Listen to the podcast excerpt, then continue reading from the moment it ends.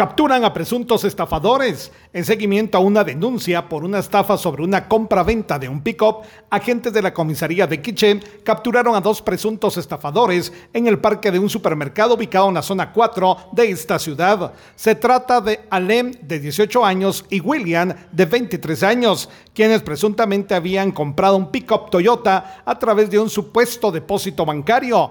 El denunciante indicó que a través de un mensaje de texto le habían acreditado la de 115 mil quetzales, pero al verificar en el banco estableció que no contaba con ese dinero en su cuenta. La captura se realizó cuando recibían la llave y disponían llevarse el vehículo, por lo que fueron puestos a disposición del juzgado correspondiente. Desde Emisoras Unidas Quichén, el 90.3 reportó Carlos Recinos, primera en noticias, primera en deportes.